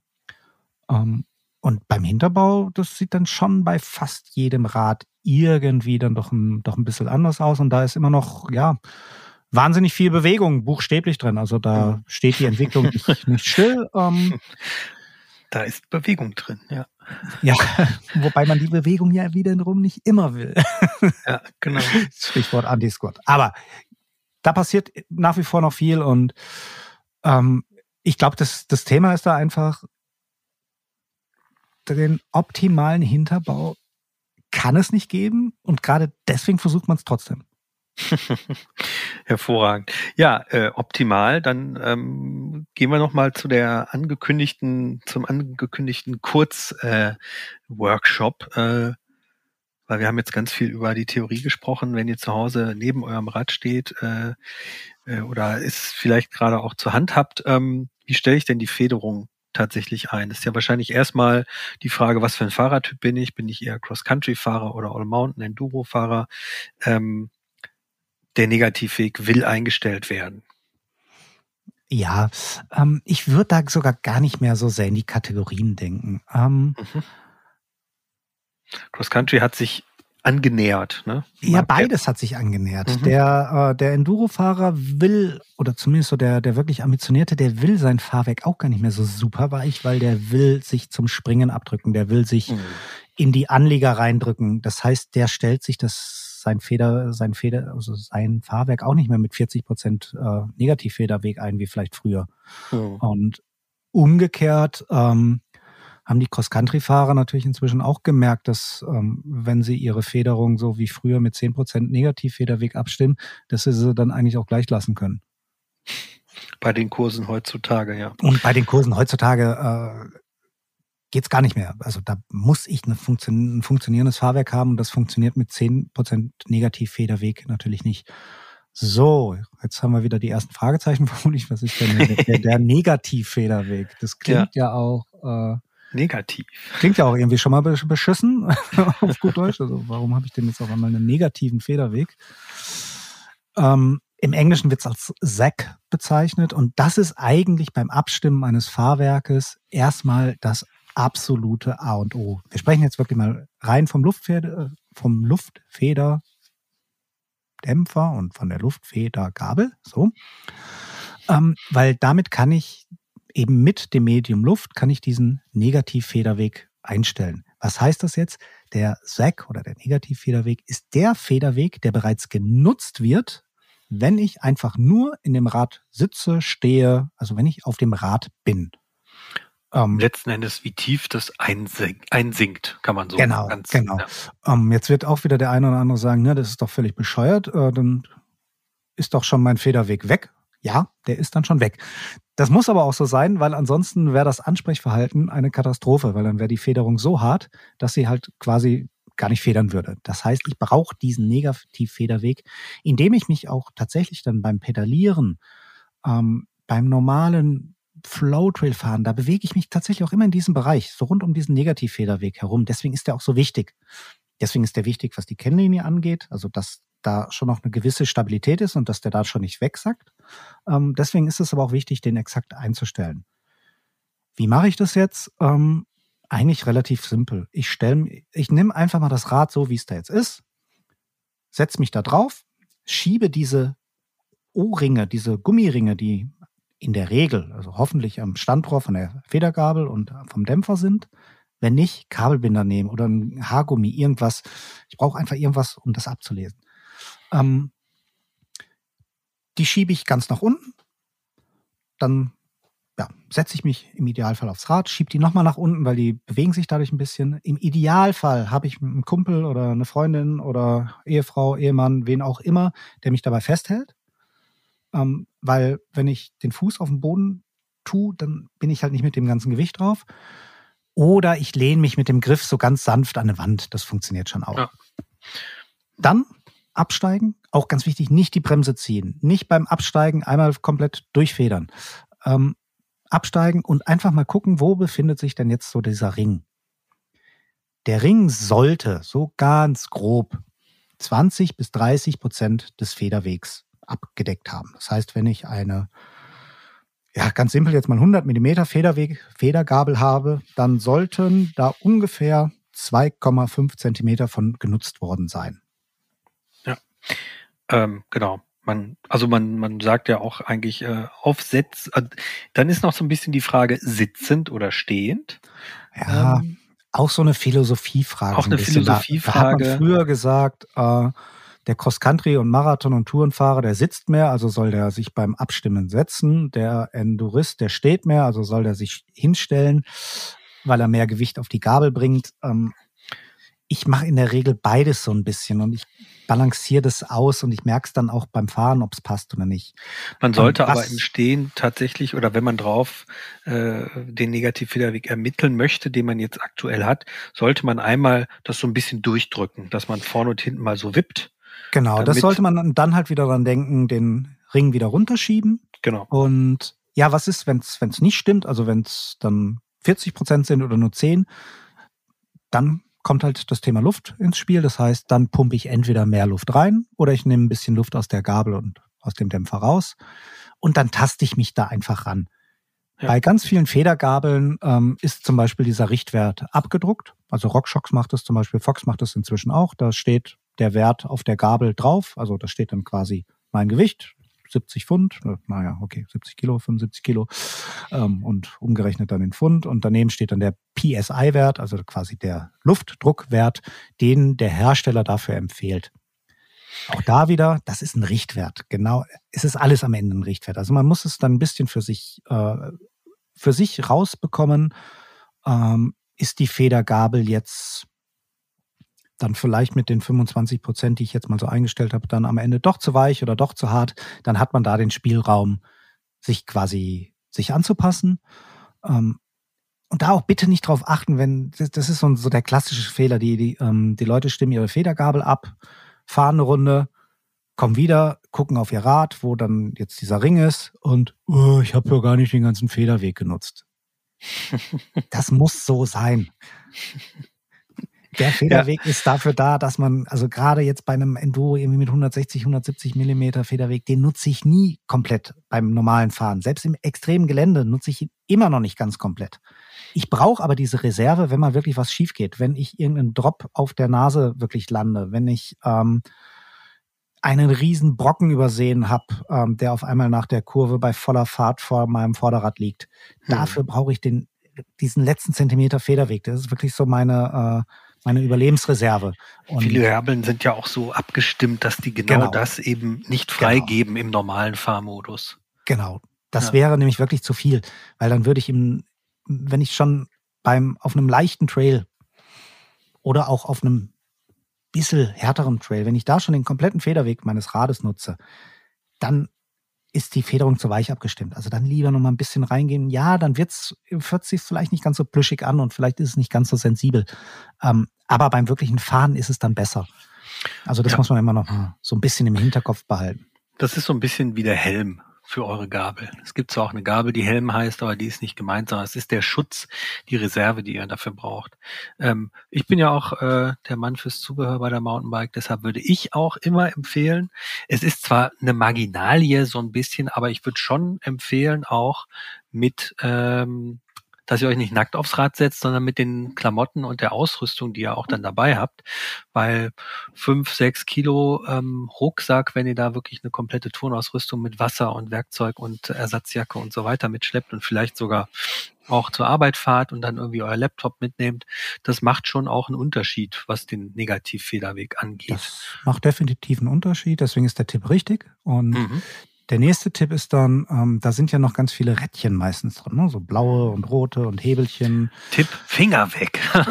Nein. genau, ja doch, ja, am Anfang so tatsächlich bisschen. mal zum, ja. äh, zum Abstimmen, also zum Abstimmen des Negativfederwegs am besten das alles resetten quasi. Also die, die roten Knöpfe sind meistens die Zugstufe, die bewirken, wie schnell federt das Fahrwerk aus und die Druckstufe ist quasi der Gegenpart. Ähm, die bewirkt, wie viel Energie oder wie viel Widerstand bietet das Fahrwerk ja den, den Schlägen, die da kommen. Das am besten alles nach links drehen, also rausdrehen am Anfang. Wenn ich dann mein, meinen Negativfederweg gefunden habe, dann geht's an den Rebound, weil der ist wichtig. Der muss jetzt so eingestellt werden, dass das. Ähm, Stopp, Rebound müssen wir erklären, das ist die Zugstufe. Ausfedergeschwindigkeit. Genau. Rebound ähm, im, im Englischen oder im Deutschen Zugstufendämpfung. Ja. Ähm, Rebound ist eigentlich das schönere Wort, kann man sich auch einfach besser bildlich vorstellen. Also das ist so quasi dieses, wie schnell bounced die Gabel quasi wieder wieder aus. Das darf nicht zu schnell sein, weil dann habe ich wirklich so einen Bouncing-Effekt, also dass die Gabel quasi springt und der Hinterbau. Das darf aber auch nicht zu langsam sein, weil dann kann das Fahrwerk schnellen Schlägen nicht schnell genug folgen. Ähm, man gibt so als Tipp immer, zum Beispiel bei der Gabel, mit aller Kraft versuchen sie einzufedern und dann den Rebound so einstellen, dass sie schnell ausfedert, aber das Vorderrad nicht vom Boden abhebt. Das ist mal so der, die Faustregel. Auch mhm. da rantasten, mal einen Klick mehr versuchen, mal einen Klick weniger versuchen. Ähm, dasselbe gilt dann für diese blauen Knöpfchen, das ist die Druckstufe. Da empfehlen wir eigentlich immer im Ideal funktioniert das Rad so, dass man mit sehr wenig Druckstufe fahren muss.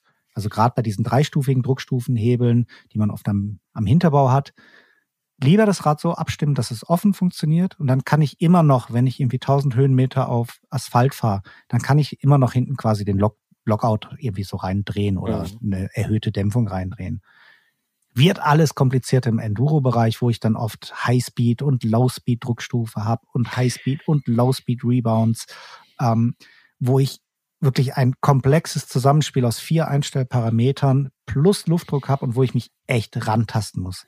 Und auch da nochmal ein ganz wichtiger Tipp. Verändert immer nur einen Parameter auf einmal.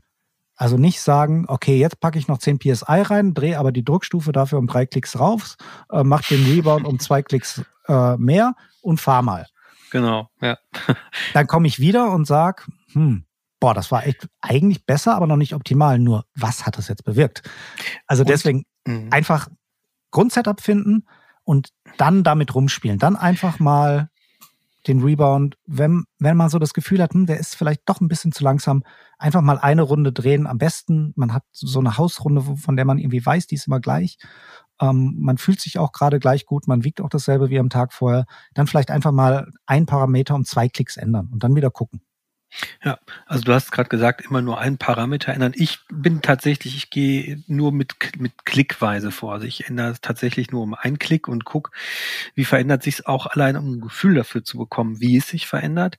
Und ähm, auch wenn ihr jetzt sagt, ich habe ein Fahrwerk, äh, da ist irgendwie Highspeed und Low-Speed Compression und all der ganze Zip und Zap dran, ähm, keine Panik. Ähm, also ich fahre jetzt auch schon wirklich lange und ich bin trotzdem eigentlich, was das Fahrwerk anstellen angeht, total simpel unterwegs. Ich, also bei uns ist da auch nicht unbedingt Raketenwissenschaft angesagt. Ich fahre meine Zugstufe zwei Klicks zu und die Low Speed Compression ein Klick und die High Speed Compression habe ich offen. Punkt. Mehr mache ich da gar nicht. Und siehst du, fahre ich wieder anders.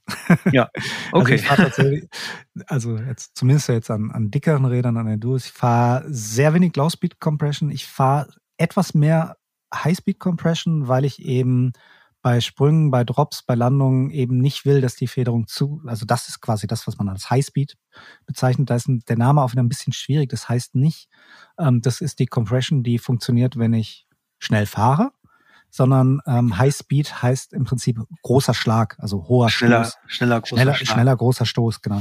Ja. Ähm, es bezeichnet quasi die Geschwindigkeit, mit der die Gabel bleiben wir mal bei der Gabel, weil es simpler ist, mit der die Gabel einfedert. Und natürlich, ähm, wenn da ein riesiger Schlag drauf kommt, also jetzt gerade bei einer Landung oder vielleicht gerade auch bei der verpatzten Landung, ähm, nach irgendwie so einem, so einem mehr oder weniger hohen Drop, dann ist da natürlich eine extrem schnelle Energie drauf und die High-Speed Compression und vor allem auch der High-Speed Rebound, die dämpfen das Ganze dann wieder stärker. Also deswegen fahre ich tatsächlich ein bisschen, bisschen mehr Highspeed, sofern es, sofern es einstellbar ist. Ähm, beim Rebound habe ich mich auch so ein bisschen verändert über, über die Jahre. Ich bin früher relativ schnell immer gefahren vom, also nicht mhm. ich selber, sondern äh, von meinem Fahrwerk her. Ähm, fahre da inzwischen eher wieder ein Tickel mehr Zugstufe. Aber so ah, im Groben und Ganzen ähm, halte ich mich gerade was Federgabeln angeht, also gerade was jetzt so super komplizierte Gabeln oder komplexe Gabeln wie eine Fox 38 angeht, ich halte mich da sogar ziemlich an die Herstellerangaben. Mhm, also okay. Da denke ich mir tatsächlich auch einfach, hey, äh, die Jungs, die das da draufgeschrieben haben, ähm, die fahren sicherlich nicht gerade schlechter Rad als ich. Äh, die haben mit Sicherheit mehr Erfahrung mit Fahrwerken und allem. Die werden da schon keinen Blödsinn draufschreiben. Und das passt für mich tatsächlich alles immer, immer ziemlich gut. Ähm, ja, vielleicht dann hier und da mal noch einen Klick mehr oder einen Klick weniger als, als angegeben ist. Aber da macht man wirklich, also ich kann es auch wirklich nur, nur jedem raten, sich gerade bei den Gabeln erstmal an die Herstellerangaben ja. halten, da macht man nichts falsch. Es war früher übrigens auch so ein bisschen anders, als nämlich auch gerade da, das Thema hatten wir auch schon, die, die Kennlinien noch nicht so optimal abgestimmt waren ähm, und gerade die Progression hinten raus nicht so gut war, da neigten gerade Federgabeln tatsächlich zum Durchschlagen. Also, dass man wirklich ja. so bong auf den Endanschlag ging. Das kenne ich, ja. dann hat man sie aufgemacht und dann kamen lauter Kleinteile raus. Genau, weil dadurch natürlich die Gabeln kaputt gehen, ähm, haben die Hersteller damals immer ähm. Deutlich höhere Drücke draufgeschrieben als ähm, als man sie eigentlich fahren wollte. Also das mhm. kennt man manchmal noch von Reifen. Auf, auf einigen Reifen steht, glaube ich, immer noch auf Mountainbike-Reifen irgendwie äh, empfohlener Druck drei bis vier Bar oder sowas. Ja. Das ist natürlich völliger Blödsinn. nicht aber das, machen, nicht machen. Genau, das, das diente den Herstellern oder dient den Herstellern einfach als Absicherung, damit es nicht, nicht kaputt geht. Und deswegen stand früher auf den Federgabeln, ähm, ich weiß das von, von Rockshocks immer noch, da lag ich, glaube ich, so bei, bei einer Pike irgendwie immer bei ja, ich brauchte so 60 bis 70 PSI irgendwie, aber als Empfehlung stand, glaube ich, 100 drauf. Mir, ich meine, wir haben jetzt schon lange gesprochen, aber mir fliegt gerade tatsächlich echt noch so ein Gedanke äh, zu ähm, beim Thema Fahrwerk müssen wir eigentlich auch über den Luftdruck reden, weil wenn sich jemand da draußen hinstellt und sagt, okay, ich habe jetzt die Tipps der Mountainbike-Jungs äh, befolgt, ich habe mich erstmal nur an die Zugstufe rangemacht und habe irgendwie alles andere aufgelassen ähm, und habe da irgendwie zwei, drei Klicks zugemacht und mal geguckt, wie es ist. Wenn ihr den komplett aufmacht, werdet ihr sowieso beim berühmten Bordsteinkantentest, den empfehle ich immer, ähm, Stimmt, einfach, guter Tipp. einfach im Sitzen, also alles aufmachen, äh, Low Speed Compression auf, High Speed Compression auf, wenn ihr das überhaupt dran habt. Ansonsten Zugstufe komplett aufmachen und fahrt einfach schön im Sitzen wie ein nasser Sack einfach eine Bordsteinkante runter. Und wenn das Rad dann einfedert beim Runterfallen, also plopp, dann das Ausfedern beachten. Also wie das Rad rauskommt. Man sollte zur groben Orientierung ähm, je nachdem, wie hoch die Bordsteinkante ist. Wir gehen jetzt mal vom äh, deutschen Durchschnitt vielleicht bei 10 12 Zentimetern aus. Ich weiß nicht genau, wie hoch Bordsteinkanten sind. Ähm, dann sollte das einmal hochkommen und dann kann es noch einmal ganz kurz nachwippen und dann sollte das eigentlich erledigt sein. Man sagt auch, es darf einmal runter und wieder rausgehen und dann sollte das Fahrwerk beruhigt sein. Ich mache noch ein bisschen mehr, dass es nochmal so ganz kurz nachwippt, aber das ist Geschmackssache. So kann man sich schon mal rantippen, äh, äh, daran tasten. Und wenn ihr das komplett offen habt, dann werdet ihr merken, ähm, das wippt richtig nach. Also es macht boing, boing, boing. Und das soll es nicht machen. Es sollte eigentlich boing machen und vielleicht noch ein mm hinterher. Und dann genau, ist man für die Orientierung ganz gut. Genau, bei Boing, Boing, Boing ist die Zugstufe zu schnell, also der Rebound zu schnell eingestellt. Dann muss man ein bisschen nach rechts drehen. Wahrscheinlich ist er ganz offen in dem Moment. Ne? Genau. Das ist, ja, genau. Das, dieses richtige Boing, Boing, Boing kommt aber auch, glaube ich, überwiegend bei Stahlfederdämpfern vor, oder? Oh, weiß ich gar nicht. Ja. Ähm, genau. Und Luftdruck, falls ihr euch fragt, warum ist das bei meinem Kumpel irgendwie so super äh, so super sensibel, ähm, wippt aber trotzdem nicht. Und bei mir ist es irgendwie nicht so sensibel und wippt, obwohl ich doch die ganze Zugstufe rausgedreht habe. Ähm, Reifendruck checken. Wenn es bockelig sich fährt, kann es auch sein, dass ihr mit äh, vier Bar auf den Reifen unterwegs seid und das ist viel zu viel. Wir empfehlen so knapp unter zwei Bar, würde ich mal sagen. Also ich fahre hinten 1,8 und vorne 1,6 oder sogar 1,4. Was fährst du? Ich, ich sehr ähnlich, ja. Ich fahre so, ja, schon bei, bei einem sehr stabilen Reifen eher so 1,5 vorne, 1,7 hinten vielleicht. Mit, mhm. mit Tubeless natürlich. Ähm, ja, wird theoretisch sogar noch ein bisschen weniger gehen. Dann wird's mir manchmal ähm, vom, vom Fahrgefühl ein bisschen zu schwammig dann wieder. Aber du hast natürlich recht. Ähm, auch der Reifen gehört streng genommen zur Federung. Das ja kennt man ja ganz extrem, wer, wer mal auf einem Fatbike gesessen hat. Ähm, mit diesen 4 Zoll oder 5 Zoll breiten Reifen und dann irgendwie 0,3 Bar, äh, Bar Luftdruck und aber Stargabel und Starheck, ähm, das federt trotzdem. Ja. Federt ein bisschen komisch, aber ähm, funktioniert natürlich in gewisser Weise auch. Oder wer, wer Kids hat, kennt das auch von, von Kinderrädern. Also ähm, die Kids sind meistens viel zu leicht für eine wirkliche Federung. Aber die profitieren dann, wenn es mal so ein bisschen schon mal so auf Schotterwegen geht, die profitieren dann einfach auch von, ähm, von ein bisschen stabileren, vielleicht ein bisschen breiteren Reifen mit ganz wenig Luftdruck drin, weil das ist für die ja. dann, dann die Federung. Und ja, gehört alles zusammen. Ähm, man darf, das macht es natürlich auch wieder komplizierter, gerade was so ein Setup angeht. Man darf am, am Fahrrad nie, ähm, ja, man muss immer alles beachten. Also Reifendruck spielt eine extreme Rolle, also gerade auch der, der Einfluss des Reifendrucks auf die Federung und damit auch wieder auf den Luftdruck in der Federung. Das spielt alles miteinander und das muss am Ende, sollte es gut passen. Also auch da das ideale Setup herauszufahren, das ist schon auch ganz schön kompliziert. Also wenn man sich mal im Downhill-Weltcup umguckt, wie lange die Jungs und Mädels da an ihrem Fahrwerk vorm Rennen rumtüfteln, wie die nach jedem Trainingsrun auch wieder hier ein Parameter verändern, da ein Parameter verändern. Ähm, das ist immer noch nicht die, die Formel 1, also mit äh, drei Milliarden Telemetriedaten nach, nach, jeder, äh, nach jeder Runde. Aber es ist nicht mehr so weit davon entfernt. Also auch hm. da wird, wird inzwischen Telemetrie genutzt. Ähm, da wird ganz genau geguckt, was machte das Fahrwerk jetzt in dem und dem Streckenabschnitt. Warum war ich da irgendwie ein Zehntel langsamer, als ich gestern war? Lag das an mir selber oder lag es daran, dass ich die Federung ein bisschen softer eingestellt habe, um 0,1 PSI oder so. Ähm, ja. Aber davon darf man sich nicht abschrecken lassen. Also das sind Rennfahrer, ähm, die verdienen damit ihr Geld, ähm, die fahren um ja um Preisgeld und die fahren natürlich auch um Ruhm und Ehre und für sich und für alle. Ähm, die haben natürlich da auch einen ganz anderen Anspruch und die fahren natürlich auch ganz anders für den für uns Otto Normal Mountainbiker, ob jetzt Anfänger, ob fortgeschritten oder ob schon wirklich auf hohem Niveau fahrend, ähm, kommt jeder von uns, glaube ich, mit einem soliden Grundsetup, mit einem gescheiten Reifendruck natürlich, also nein, vier Bar sind viel zu viel, ähm, und mit einer gut eingestellten Federung, roundabout 25 Prozent Negativfederweg, ähm, Bordsteintrick, einmal boingen und so weiter und so fort. Wer das alles beherzigt, der hat eine richtig eingestellte Federung und ein richtig eingestelltes Fahrwerk und das wird dann auch wirklich gut funktionieren. Ein hervorragendes Schlusswort. Vielen Dank dir für die Expertise in Sachen äh, Fahrwerkstechnik, äh, Lagerpunkten und verschiedenen ähm, Horst und äh, High Pivot Links, whatever. Genau. Ähm, ja, wir bedanken uns fürs Zuhören. Wir hoffen, ähm, dass euch die Folge gefallen hat. Folgt uns bitte hier auf der Seite. Könnt ihr das, äh, den Podcast direkt abonnieren. Ansonsten ähm, folgt uns über Facebook, Instagram und Co. Kauft natürlich unser Heft, ganz, ganz wichtig. Wir sind das mit dem orangen Schriftzug obendrauf, Mountainbike Magazin. Ähm, und ähm, wenn euch der Podcast gefallen hat und ihr uns dazu Feedback geben wollt, könnt ihr uns gerne eine E-Mail an podcast.mountainbike-magazin.de schicken.